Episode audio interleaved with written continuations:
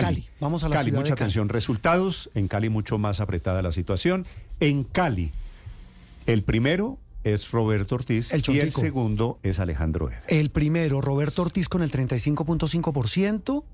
Alejandro Eder en el segundo lugar con 27.6%. Y de una vez voy a pedir que pongamos el gráfico comparativo frente a la encuesta de septiembre, porque pues ahí muestra eh, un, una ligera, un ligero aumento del Chontico y un aumento importante de Alejandro Eder, que eso, Sí, Martín nos corregirá que en tendencia pues es importante. Sí, casi cuatro puntos sí. sube Alejandro Eder y el Chonto Ortiz, don Roberto Ortiz, sube básicamente dos puntos. Así que más Mm. o menos, más o menos se mantiene la fotografía en Cali, Sí, Martín. acorta algo de distancia a Eder porque antes tenía una ventaja Roberto Ortiz de 10 puntos y ahora es de 8. Ok. Entonces de viene acortando y la tendencia de Alejandro Eder, cuando uno mira el día a día, es, es ascendente, es positiva. Sí, pero, pero en realidad a Alejandro Eder le va muy mal en esta encuesta porque entre la anterior medición y esta ocurrió un hecho político importante en Cali, que fue la adhesión de la candidata Diana Rojas, que, a- que, que marcaba 13 puntos en la encuesta anterior. Eso quiere decir que los 13 puntos de Diana Rojas, de esos 13 puntos, solo uno de cada tres se fueron a donde Alejandro Eder. Y en cambio, algunos otros prefirieron irse para el candidato de la izquierda, Dani Rentería, o para el candidato, para Eso la candidata incluso- Miyerlandi incluso el voto en blanco. Torres, que Eso- también. eso Entonces, realmente a. Alejandro Eder Mire, le va muy mal en esta yo, encuesta. yo creo que este voto en blanco es la clase de cifras que se mueve. Pero hoy, a tres días de las elecciones, el voto en blanco crece en Cali. Ahí está la Que- elección, creo yo, Néstor, en Cali. La elección está entre el voto en blanco, que hoy es el 10%, Sí. es la ciudad con más porcentaje de indecisos, que son el 9%. Ay, casi 20%. Si, si Si usted- Eder si o usted- Roberto Ortiz conquistan esas personas, cualquiera de los dos podría ganar la elección. Que, que es una paradoja, Felipe, porque las batallas en Cali han sido muy personajes, le- personales. Le han metido fake news, han metido campañas de, sucia de- horrible. de Sí. propaganda negra. Inteligencia y no se han dado cuenta, estos señores, los dos, Roberto Ortiz y Alejandro Eder, que en política no se trata solo de descalificar, sino de conseguir votos.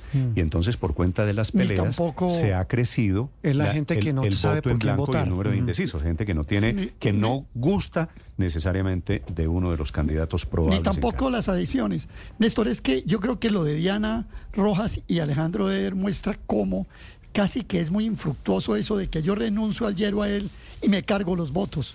Pues no se los cargó. no- la no verdad es que eso no pasó, eso Sí, no sí, pasó, esas adhesiones no funcionan. Aurelio. La verdad, y fíjese usted cómo ese voto lo que hizo fue dispersarse, no, no tuvo dueño propio y la verdad es que la, Sí. la declinación de Diana Rojas pues no tuvo Aurelio. mayor efecto en la votación en Cali. Fíjese, cuatro puntos porcentuales subió Danis Rentería de la encuesta pasada a esta, del 7-1 al 11-1, que es el tercero, que es eh, el candidato del es. pacto histórico. Millerlandi Torres también subió de 6-8 a 9.1. Esa es la, Ricardo, me la permite comproba- ahí una la muestra de ahí que se que- dividieron los votos de Diana Rojas al final, Juan Roberto. Exacto, no se y solo fueron con una, automáticamente. con una cuñita, y, y me- si me la permite Ricardo y Néstor, que en eso también eh, los analistas en Cali nos decían anoche que algo pesó el debate. En el debate casualmente a Millerland y Torres y a Dani Rentería les fue bien. Y recordemos que ahí hubo una disputa enorme entre, entre Chontico, Roberto Ortiz y, y Alejandro. Pero para ponerlo en términos Néstor, pero- numéricos y de la Cali- unión entre Eder y Diana, eh, lo que le trajo a Eder la unión con Diana fue acortar la diferencia con Roberto Ortiz solamente dos puntos. Sí. Así de sencillo. Pero en Cali no ha empezado el voto útil, Néstor, porque eh, hay unos candidatos que todavía están cerca del 10% eh, y ya la, la pelea entre los dos primeros puede mover a la gente a decidirse por uno de esos dos. Roberto Ortiz viene bajando, Alejandro Eder viene subiendo y acuérdese que Roberto Ortiz siempre empieza muy arriba y termina perdiendo la alcaldía. Esta puede ser la tercera vez que le pase lo mismo. Alejandro Eder tiene el momentum, que es lo que importa en la elección, y todo voto eh, útil le puede terminar favoreciendo. Álvaro, pasaba hace eh, cuatro que es lo años. decisivo. Eh, sí, el Chontico iba punteando todas las encuestas a esta época.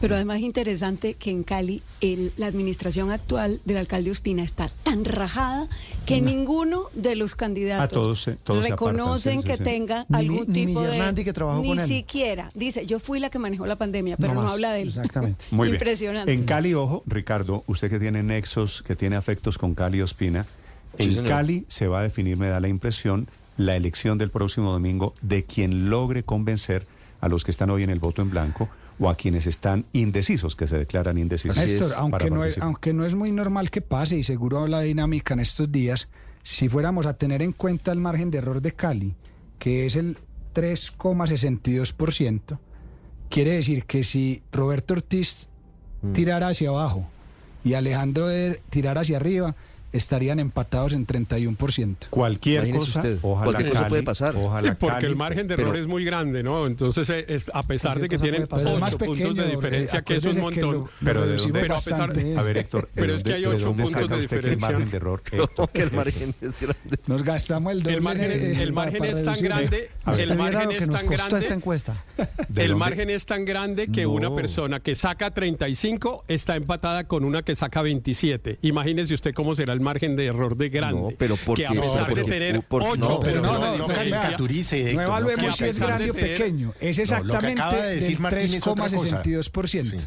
No, Ya, lo que ya, pasa es que el ya, margen, ya, el margen ya, va, ya, el ya, margen, Lo que- lo el margen va hacia arriba y hacia abajo y por eso es que terminan en algún punto eventualmente siendo idénticas Podrían las acabar empatados. Podrían llegar a ser, Yo creo podrían. que- Yo, yo creo que al final de cuentas los oyentes, Felipe, entienden lo que está pasando. Cada quien intenta interpretar las encuestas con sus afectos. Y entonces, como el mío no sé qué, entonces creo, me parece que el de margen. Néstor, el es margen que es el margen de error es 3.6.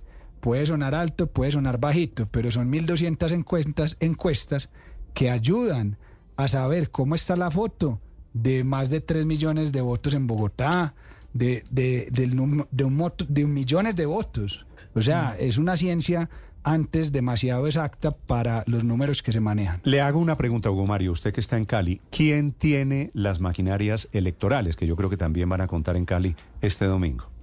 Hay estructuras políticas en las dos campañas, pero los grandes electores, las grandes maquinarias políticas están con Roberto Ortiz. Por ejemplo, la, la estructura del Partido de la U, los liberales Es y que- otras. que tiene, parece- tiene Néstor más de 15, 16 concejales de los 21 concejales de Cali. Es que Roberto eso- Ortiz. Eso no lo miden las encuestas, por ahí suele haber un filtrico de las encuestas, también hay que tenerlo en cuenta Néstor. Y, para el y- y próximo. a- y domingo. acuérdese el factor Dilian, ¿no? La que va a ser la, la elegida gobernadora. Ella también está Sí. repartiendo sus afectos. Ya voy ahí con- en con materia Barra- política. Néstor, voy con Barranquilla, Solamente, solamente, solamente un dato adicional. Alejandro Eder hasta hoy no ha logrado captar votos de manera significativa en los estratos 1 y 2. Muy importante. Sigue siendo imbatible Roberto Ortiz, que por supuesto tiene una extracción popular, es un hombre que con eh, el negocio de, de- del chance, con las chonticas, tiene una base social desde hace varios años, pero Bueno, Alejandro Eder no, logró con el negocio del chance, con las fundaciones y la plata que le ha dejado Sí, el Ahí- negocio bueno, del ex- Ahí chance. está el gran exactamente. el- el- mire, eh, eh, Ortiz tiene en los estratos 1 y 2 el 41.1% de los votos, Alejandro Eder apenas el 16.2%. Ahí hay una gran, una gran beta, una gran beta electoral en Cali. Ahí, ahí, está, ahí está la ventaja grande de Ortiz y la dificultad de Eder porque son los dos estratos más poblados y tendrían estos cuatro días que lograr un trabajo Me importante. falta, ahí.